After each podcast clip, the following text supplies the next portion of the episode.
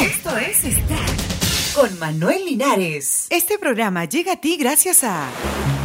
Quiero que todo esté cerca, pero rápido. Cuando, cuando escucho me gusta porque hace bulla y se mueven los colores. Y también hay varias cosas para ver. Entra a manuel-linares.com, otro sitio web.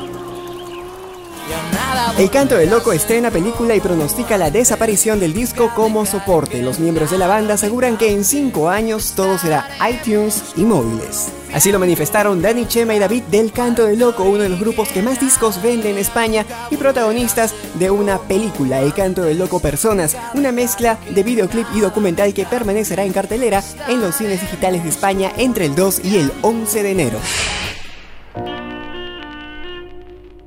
Am Savage, la fe fatal de películas policiales de los 40 como The Tour, falleció a los 87 años. La actriz murió mientras dormía en un asilo de ancianos en día de Navidad a causa de complicaciones luego de una serie de apoplejías, dijo su apoderado Ken Adamson. Los restos de la actriz serán sepultados en el cementerio Hollywood Forever.